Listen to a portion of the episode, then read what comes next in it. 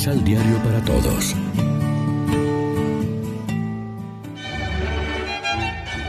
Proclamación del Santo Evangelio de nuestro Señor Jesucristo, según San Mateo. Jacob fue padre de José, esposo de María, y de María nació Jesús, llamado también Cristo.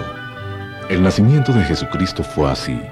Su madre María estaba comprometida con José, pero antes de que vivieran juntos, quedó esperando por obra del Espíritu Santo. José, su esposo, era un hombre excelente y no queriendo desacreditarla, pensó firmarle en secreto un acta de divorcio. Estaba pensando en esto cuando el ángel del Señor se le apareció en sueños y le dijo, José, descendiente de David, no temas llevar a tu casa María, tu esposa, porque la criatura que espera es obra del Espíritu Santo, y dará a luz un hijo, al que pondrás el nombre de Jesús, porque él salvará a su pueblo de sus pecados. Todo esto ha pasado para que se cumpliera lo que había dicho el Señor por boca del profeta Isaías. Sepan que una virgen concebirá y dará a luz un hijo y los hombres lo llamarán Emmanuel, que significa Dios con nosotros. Con esto, al despertarse José, hizo lo que el ángel del Señor le había ordenado y recibió en su casa a su esposa. Lección Divina Amigos, ¿qué tal? Hoy es sábado 19 de marzo. La iglesia se viste de blanco para celebrar la solemnidad de San José, esposo de la Virgen María, y a esta hora, como siempre, nos alimentamos con el pan de la palabra.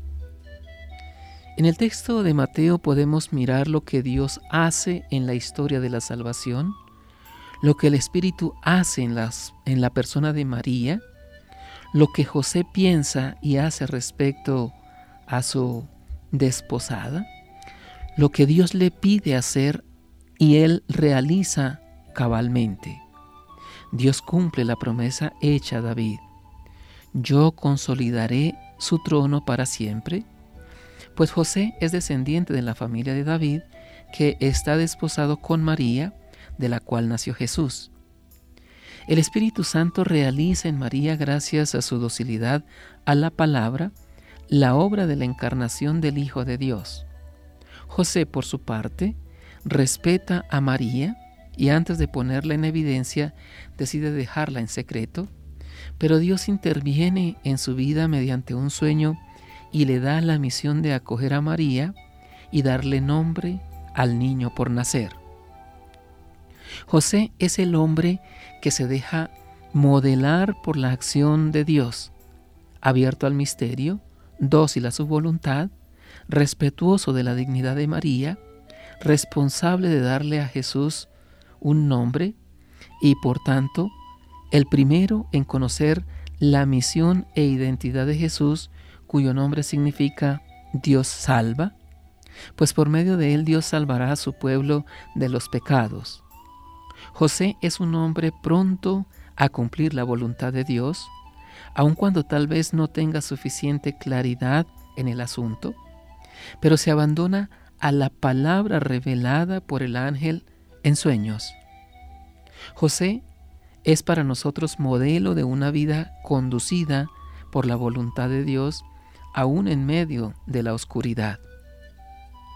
José, ese hombre silencioso, pero oyente y practicante de la palabra revelada, abre perspectivas a los cristianos de hoy. Él, desde la escucha, acoge a su mujer aun cuando muchas cosas no estaban claras.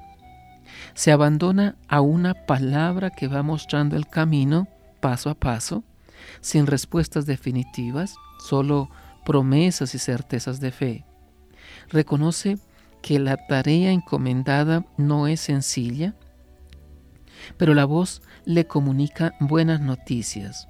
Un niño que según su nombre será el salvador de su pueblo, que perdonará los pecados y abrirá a los humildes la experiencia del Dios que de ahora en adelante estará siempre con nosotros, el Emanuel.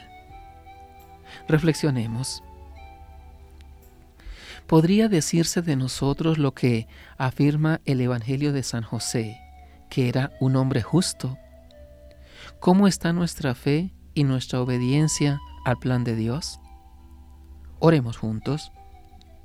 San José, tú que fuiste dócil y activo colaborador de Dios, intercede por nosotros para que crezcamos en fe y disponibilidad a realizar siempre la voluntad de Dios. Amén. María, Reina de los Apóstoles, ruega por nosotros.